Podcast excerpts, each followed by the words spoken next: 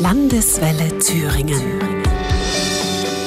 Ich würde sagen, fangen wir doch vielleicht mit dem Haushalt an. Da hat ja Ihre Fraktion letzte Woche einen Forderungskatalog ähm, vorgelegt, eine ganze Reihe an Posten, die sie nachgebessert sehen wollen. Und mittlerweile gab es da ja wohl auch ein bisschen Bewegung. Rot-Rot-Grün hat sich gerade im Streit um die Finanzierung und äh, die Unterstützung der Kommunen ja auch bewegt. Wie ist denn da jetzt ganz konkret heute der Stand? Ist man da aufeinander zugekommen? Das Ziel der CDU-Fraktion ist ganz klar. Ein Land wie Thüringen, das äh, kann in der Pandemie nicht in den Seilen hängen, braucht einen Haushalt. Aber dafür braucht es eben auch einen echten Politikwechsel im Land. Und äh, deswegen haben wir äh, konkrete äh, Vorschläge gemacht, wie wir eine bessere Politik für Thüringen sehen. Und eine ist, dass die Dörfer, die kleinen Städte, die Landkreise, kreisfreien Städte eben auch mehr Geld bekommen. Dort leben die Bürger, dort erleben die den Staat.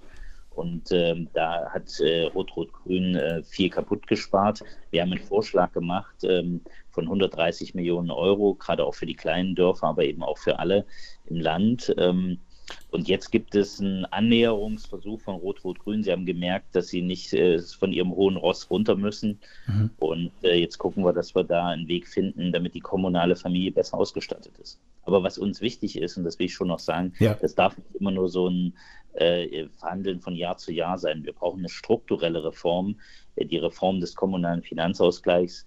Und äh, das ist eine wesentliche Forderung, damit wir überhaupt unserem äh, versprechen, dass, wenn Haushalt, dass wir zu einer Zustimmung des Haushalts kommen. Klar. Mehr Ausgaben, mehr Investitionen, die könnte man natürlich an so vielen Stellen auch gebrauchen. Gleichzeitig muss das jetzt gerade in Corona-Zeiten natürlich auch irgendwie gegenfinanziert werden. Und äh, das Stichwort neue Schulden, Schuldenabbau spricht ja dann auch immer oder spielt dann auch immer eine Rolle. Ähm, haben Sie denn auch konkrete Vorschläge, an welchen Stellen man halt auch Geld einsparen könnte, um eben halt diese ganz wichtigen Inform äh, Investitionen dann möglich zu machen? Ja, wir haben insgesamt Einsparvorschläge von über 100 Millionen Euro vorgelegt und wir setzen uns für eine Generation Dividende ein, dass alle Ministerien auch sich äh, an einem Konsolidierungskurs äh, beteiligen, die das, äh, den braucht das Land. Mhm. Thüringen hat sich unter Rot-Rot-Grün in eine Situation gebracht, wo jedes Jahr am Jahresende über 460 Millionen Euro äh, übrig ist, Ausgabereste. Das heißt, der Haushalt ist schlecht geplant gewesen äh, und wir haben mittlerweile über 4000 unbesetzte Stellen. Und trotzdem möchte Rot-Rot-Grün mehr Stellen ausbringen. Das bedeutet mehr Bürokratie. Und an den Stellen glauben wir, äh, dass wir eine ordentliche Konsolidierung brauchen. Endlich wieder vorausschauendes Haushaltshandeln und nur so kann es zu einem Haushalt kommen. Das ist das, was wir unter Politikwechsel verstehen. Und deswegen fordern wir unter anderem auch ein Landespersonalkonzept, wo klar ist, wie viel Landesbedienstete sich Thüringen noch leistet. Momentan ist es so, die zweitmeisten Landesbediensteten im deutschlandweiten Vergleich sind in Thüringen. Und mhm. das zeigt, dass wir dort nicht äh, modern aufgestellt sind.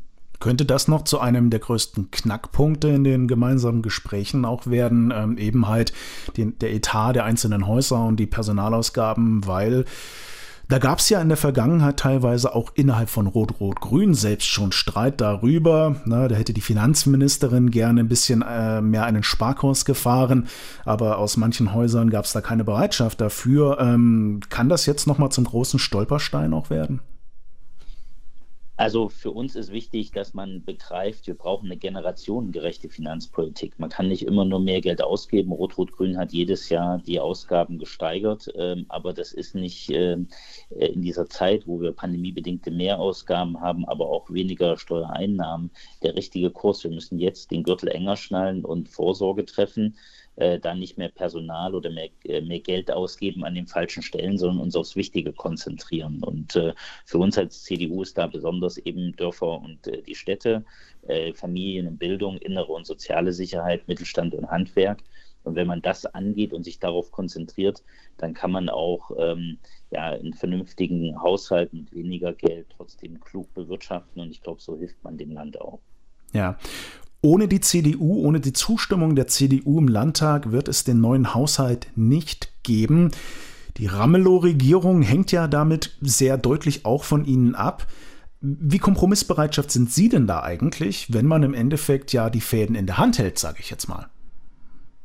Man darf nie den Bogen überspannen, aber wir sind eine Opposition der Mitbestimmung. Wir mhm. haben eine spezielle politische Lage in Thüringen. Äh, wo es keine Mehrheiten im äh, Parlament gibt. Deswegen muss es darum gehen, einen echten Politikwechsel äh, anzugehen. Das schmeckt rot-rot-grün nicht, das verstehe ich, aber sie müssen kapieren, dass sie keine Mehrheit im Land haben. Und, und insofern ist es wichtig, wir als CDU-Fraktion fühlen uns den Bürgern verpflichtet, die gewählt haben und die unseren Kurs unterstützen. Und insofern setzen wir uns für die Themen ein, die nach unserer Überzeugung die richtigen sind. Und äh, ich glaube, da müssen alle Seiten kompromissbereit sein. Aber klar ist auch, eine Regierung äh, kann nicht darauf vertrauen, dass wir Mehrheitsbeschaffer für sie sind. Das ist Rot-Rot-Grün. Wir sind eine Opposition, die ihre Punkte setzen will. Und äh, das muss man zum Wohl des Landes von beiden Seiten auch aufeinander zugehen. Ja, Ministerpräsident Bodo Ramelow hatte in der Vergangenheit mehrfach gesagt, wenn dieser neue Haushalt nicht zustande kommt, dann wird er die Vertrauensfrage stellen. Davon hat man in den letzten Wochen nicht mehr viel gehört. Glauben Sie, dass es äh, so sein wird, dass diese Minderheitsregierung dann endgültig am Ende wäre? Und würde die CDU es dazu kommen lassen, dass eben Thüringen erstmal ohne Haushalt dasteht, was natürlich ähm, die Handlungsmöglichkeiten sehr einschränkt? Also die CDU ist äh, hier sehr verantwortungsvoll vorgegangen. Wir haben als allererste äh, ganz klar und transparent dargelegt, was wir erwarten, um einem Haushalt zustimmen zu können. Das sind alles konkrete Sachfragen, die den Bürgern im Land helfen. Äh, und das ist etwas, wo wir äh, sagen, ähm, da sind Sachfragen, daran muss nicht scheitern aber wir setzen schon drauf, dass unsere Bedingungen eben auch umgesetzt werden, äh, weil sonst können wir einem Haushalt nicht zustimmen. Und ich denke, dass Rot-Rot-Grün sich untereinander streitet, äh, das ist im Land äh, hinreichend bekannt. Tatsächlich ist es eine Regierung, die mittlerweile eigentlich das Land nur noch verwaltet, aber gar keinen gestalterischen Anspruch mehr hat. Und wir aus der Rolle der Opposition heraus wollen diesem gestalterischen Anspruch ähm, Wirklichkeit verleihen und wollen sagen, da und da muss Thüringen hingehen. Und ich glaube, wenn man sich diesen Sachfragen stellt, dann äh, wird das zwar schmerzhaft, wird hart, aber ist nichts, was nicht möglich ist, äh, zu einem Haushalt zu kommen. Hm. Falls es am Ende doch scheitern sollte, könnte dann auch wieder das Thema Neuwahlen im Raum stehen. Selbst wenn der Ministerpräsident nicht die Vertrauensfrage stellen würde, hat sich da Ihre Position etwas geändert, ähm, als es vor einigen Monaten darum ging, ähm, da hatten Sie das ja dann abgelehnt, ja, dass man halt äh, Neuwahlen durchführt. Ja, für uns ist es so, wir haben jetzt im letzten Jahr da sehr lange gerungen und intensiv äh, gestritten. Ähm, es ist so gewesen, dass dann aus unterschiedlichen Fraktionen Leute gesagt haben, sie wollen keine Neuwahlen, man müsste das Parlament auflösen. Und äh, ich finde, jetzt sind wir an einem Punkt, wo ein konkreter Haushalt auf dem Tisch liegt, wo Vorschläge der CDU auf dem Tisch liegen, wo vielleicht die FDP auch ihre Vorschläge auf den Tisch packt. Mhm. Und das zusammengenommen äh, gibt genug Potenzial, um zu einer Lösung zu kommen. Und äh, ich bin ins Gelingen verliebt, nicht ins Scheitern. Und insofern äh, ist es für mich auch wichtig, äh, dass wir hier voll transparent, offen, aber auch mit den Schwerpunkten, die uns wichtig sind, äh, zeigen, dass wir das Land weiterentwickeln wollen. Und jetzt liegt es auch an Rot-Rot-Grün, mal einen Schritt in eine Kompromisslinie zu gehen und nicht immer 110 Prozent ihre Ideologiepolitik durchsetzen zu wollen. Mhm. Dann kommen wir mal zum nächsten großen Themenbereich Corona. Hm, auch da gibt es ja durchaus unterschiedliche Ansichten, was die aktuelle Landesregierung betrifft und äh, ihre Fraktion. Und gerade ganz aktuell ist da ja ein wichtiges Thema 2G Plus in der Gastronomie. Da hat sich ja die Bund-Länder-Runde darauf geeinigt, dass es eingeführt wird. Einige Länder scheren aber auch schon aus. Und aus ihrer Fraktion hört man aber auch, Thüringen sollte das nicht umsetzen. Warum? Na, für uns äh, hat es äh, drei Gründe. Das erste und das Wesentliche ist, äh, die Gastronomen sind seit zwei Jahren wirklich die äh, unter maximalem Druck ähm, und kommt jetzt 2G Plus für die Gaststätten, dann ist das quasi der Todesstoß für einen Großteil unserer Kneipen und Restaurants. Mhm. Ähm, in Thüringen sind gerade mal 36 Prozent geboostert. Äh, und äh, wenn die jetzt eben auch alle noch getestet werden sollen, dann erleiden die Restaurantbesitzer endgültig Schiffbruch. Ähm, und das Zweite und tatsächlich Schlimme ist, es kann nicht angehen, dass Gastronomen seit zwei Jahren gesagt bekommen, ähm, ja, eure Betriebskosten ersetzen wir euch, aber euer persönliches, da müsst ihr Hartz IV für beantragen, um mhm. eure privaten Kosten zu decken.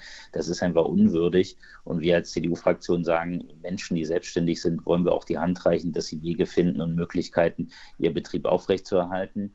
Äh, andere Länder machen das vor. Rainer Hasselhoff in Sachsen-Anhalt äh, geht genau den Weg, den wir vorschlagen, äh, ja. setzt die Gastro 2G Plus Regel für die Gastronomie aus.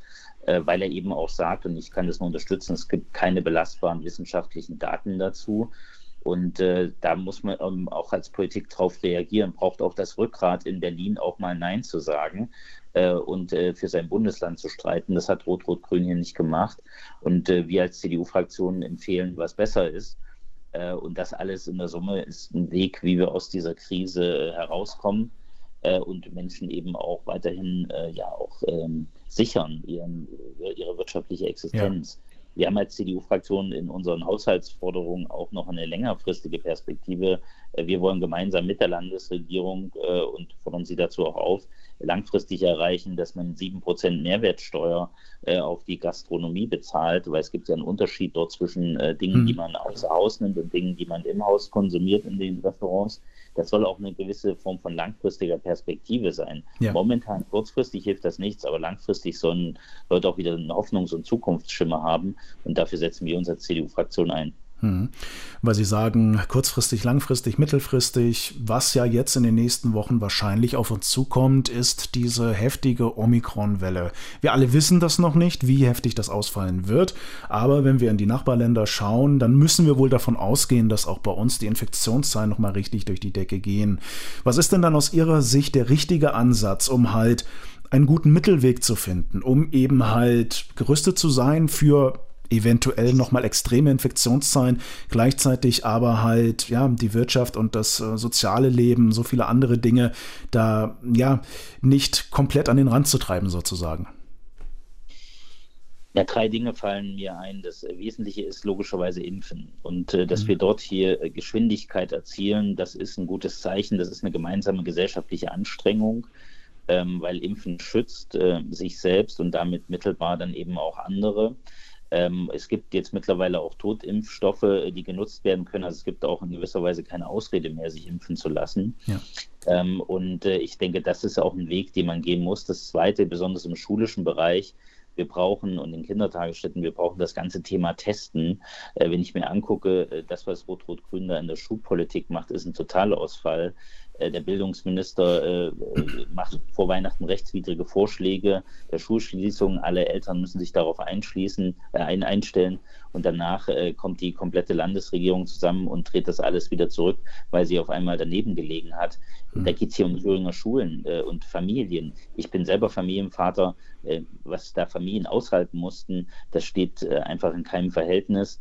wir, die Landesregierung besorgt zu wenig Tests was am Ende auch dazu führt, dass wir Unsicherheit haben in der Schule. Und all das sind Wege, äh, wo ich einfach glaube, dass wir eine viel konzentriertere und klarere Linie fahren müssten.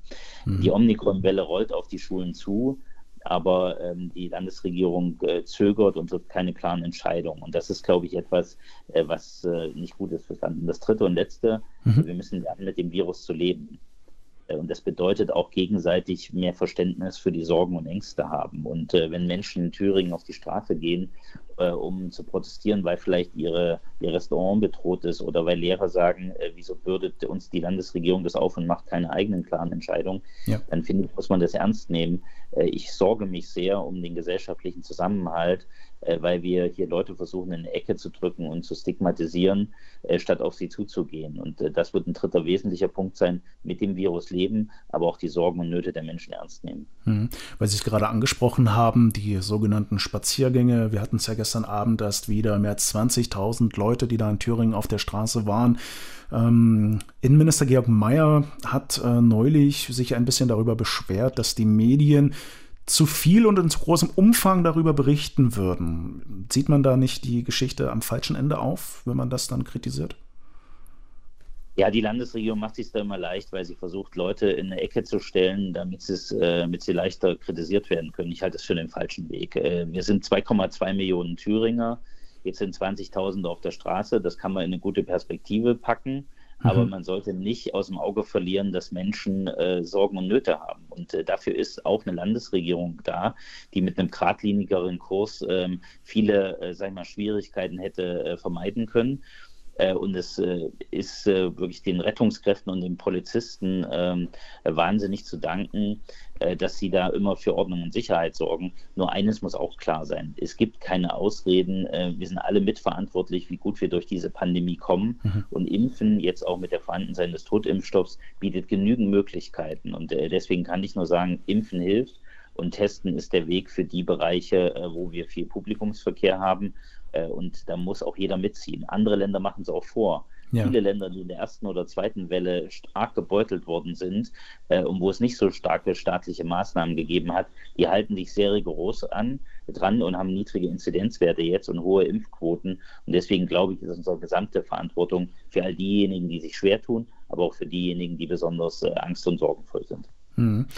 Ich würde gerne noch mal kurz auf das Thema Schulen noch mal zurückkommen. Ähm, mhm. Herr Holter hat sich da vor kurzem ja geäußert und gesagt, dass er zumindest jetzt prüft, ob es auch die Möglichkeit gibt, dass man äh, nach den Halbjahresferien sozusagen auch dann täglich testet in den Schulen. Er sagt, das geht früher nicht. Das ist wieder ein Punkt, in dem Herr Holter viel kritisiert wird, unter anderem vom Lehrerverband. Ich frage jetzt mal ein bisschen provokativ. Hätte Bodo Ramelow Helmut Holter schon vor vielen Monaten entbinden sollen?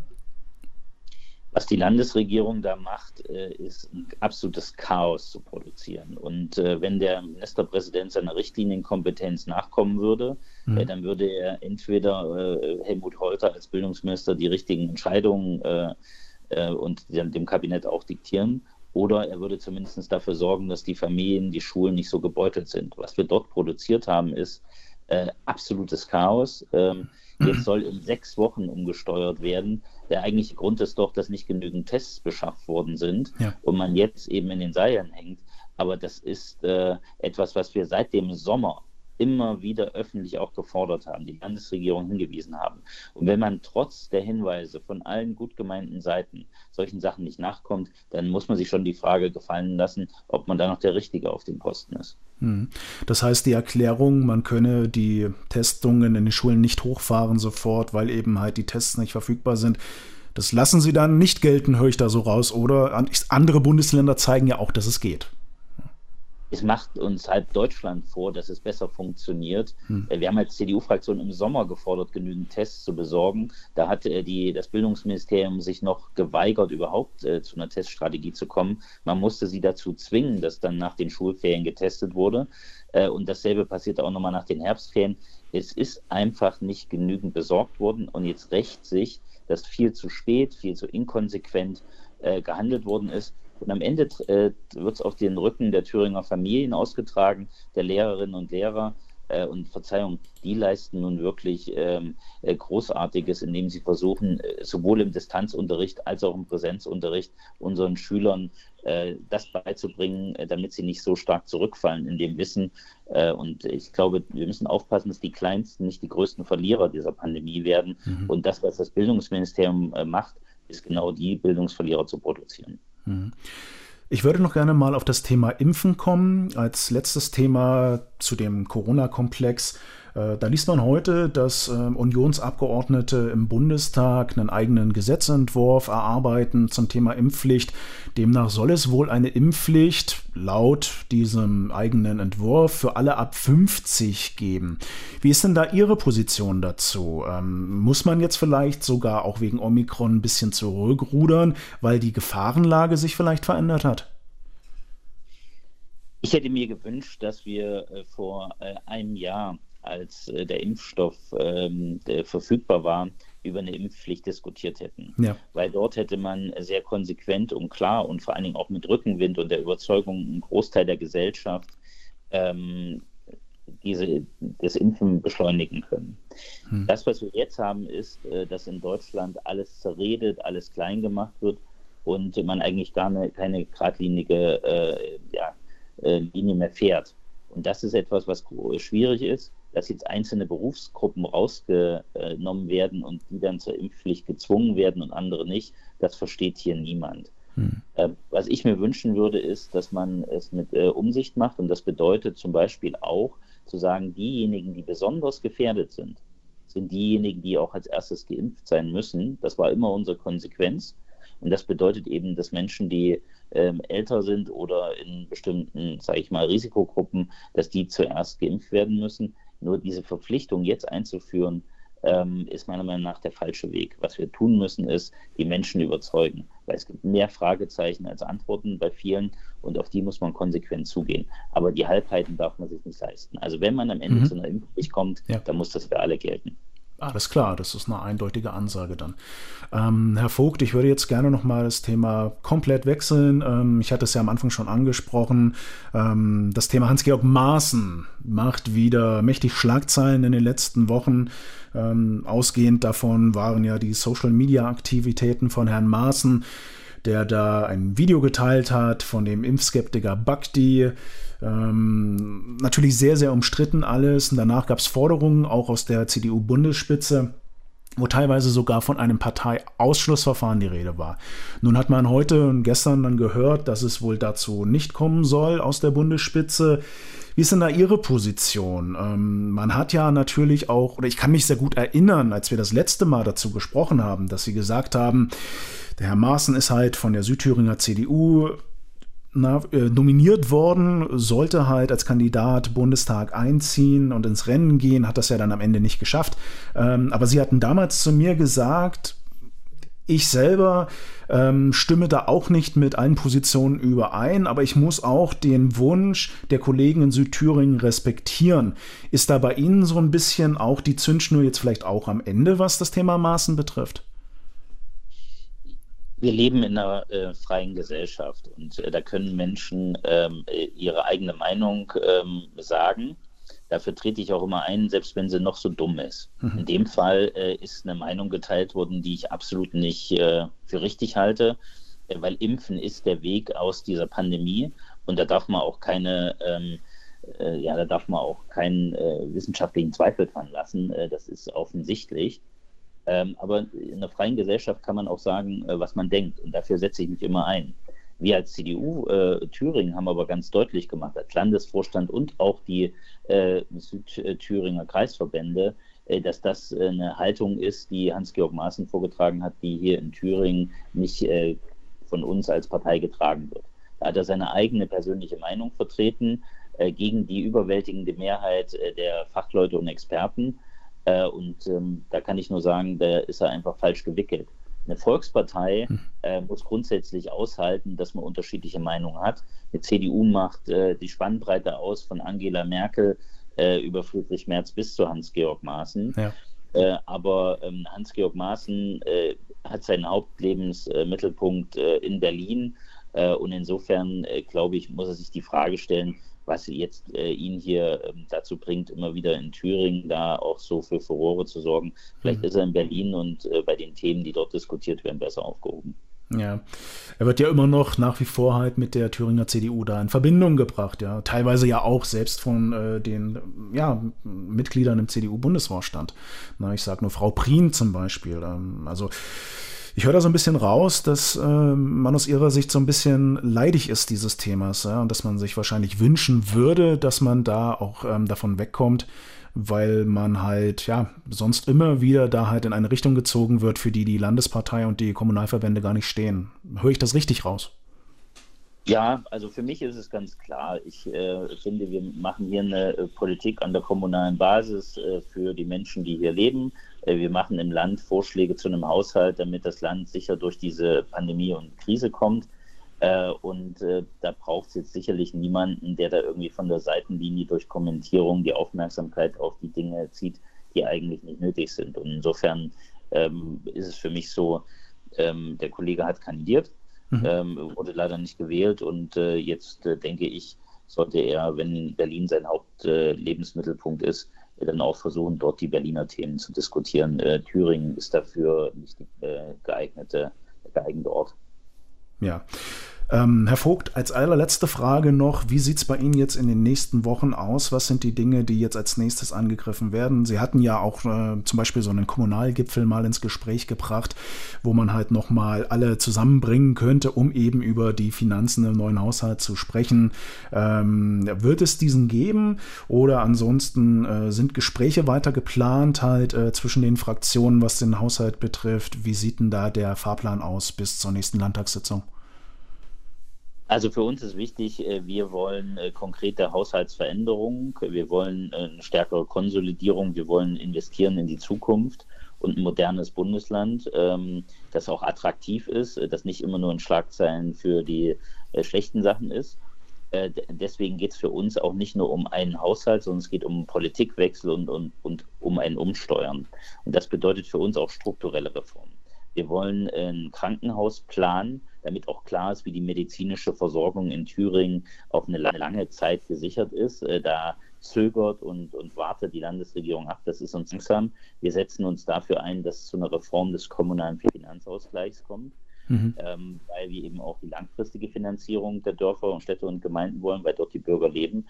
Und diese strukturellen Reformen, die kann es nur geben, äh, wenn wir äh, die Landesregierung auch ähm, äh, das, wenn wir der Landesregierung auch das Versprechen der Umsetzung abbringen. Und wenn die Landesregierung hier zögert und nicht mit an den Tisch kommt, dann hat sie kein ernsthaftes Interesse, diesen Haushalt zu erreichen, weil für uns ist klar, Haushalt ist Zahlen, aber Haushalt ist auch langfristige Politik.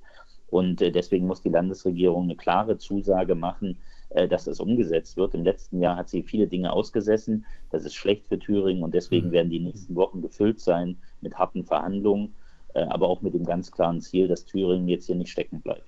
Mhm. Herr Vogt, ähm, vielleicht eine letzte Frage doch noch, ähm, die ich aber an Mario Vogt, den Sportfunktionär, stellen würden, wenn das erlaubt ist. Ja?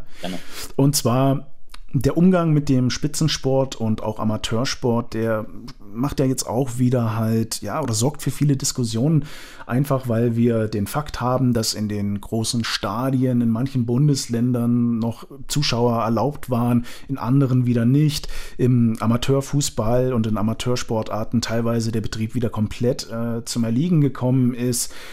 Sind Sie denn da an dieser Stelle dafür, dass man da mal eine einheitliche Linie findet oder sagen Sie, es ist nach wie vor auch richtig, dass man da eben nicht mit dem gleichen Kamm überall drüber geht? Und damit noch verknüpft auch die Diskussion der, der Pflicht und vielleicht auch der, der ähm, Vorbildsfunktion von Spitzensportlern. Da geht es ja auch wieder drum, um das Thema Impfen. Ähm, das als zweite Frage noch angehängt, weil wir hatten da ja zuletzt auch die Diskussion mit Blick auf den FCC, ähm, wo es Berichte darüber gab, dass ein Spieler angeblich auch äh, seinen Impfstatus ähm, vorgetäuscht haben soll, sage ich jetzt mal so. Äh, sind das da Punkte, wo man aber dann wirklich absolut konsequent sein muss? Also sind jetzt zwei Fragen geworden. Tut mir leid. Mhm.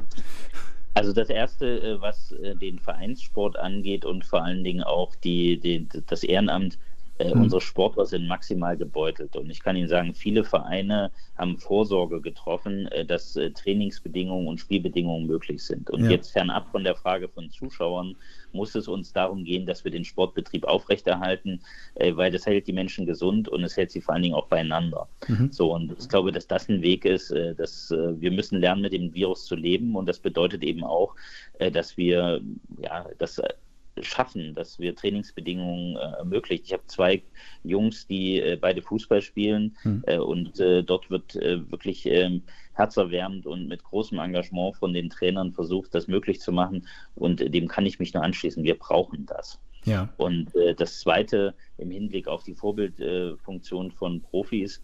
Mhm beim FC Cartagena werben wir auf der Brust mit äh, dem Aufruf zum Impfen. Wir machen äh, im Stadion besondere Impfaktionen, weil wir wollen, dass Menschen äh, von sich aus sagen, ja, das ist der richtige Weg, um äh, der, durch die Pandemie zu kommen. Ja. Und äh, wenn äh, Leute dann sich persönlich entscheiden, sich nicht impfen zu lassen, obwohl es eine klare Auflage auch ist, den Spielbetrieb aufrechtzuerhalten, mhm. ja, dann kommen sie ihrer Aufgabe im Beruf nicht nach und ja, dann passt das nicht. Mhm. Klare Worte. Herr Vogt, äh, oh, Gesundheit. Jetzt habe ich Sie eine halbe Stunde hier reden lassen, äh, aber damit wäre ich auch von meiner Seite durch. Ich sage nochmal vielen, vielen Dank dafür, dass Sie sich die Zeit für uns heute nochmal genommen haben, um uns da bei den vielen Themen auf den aktuellen Stand zu bringen. Und äh, ja, bis zum nächsten Mal.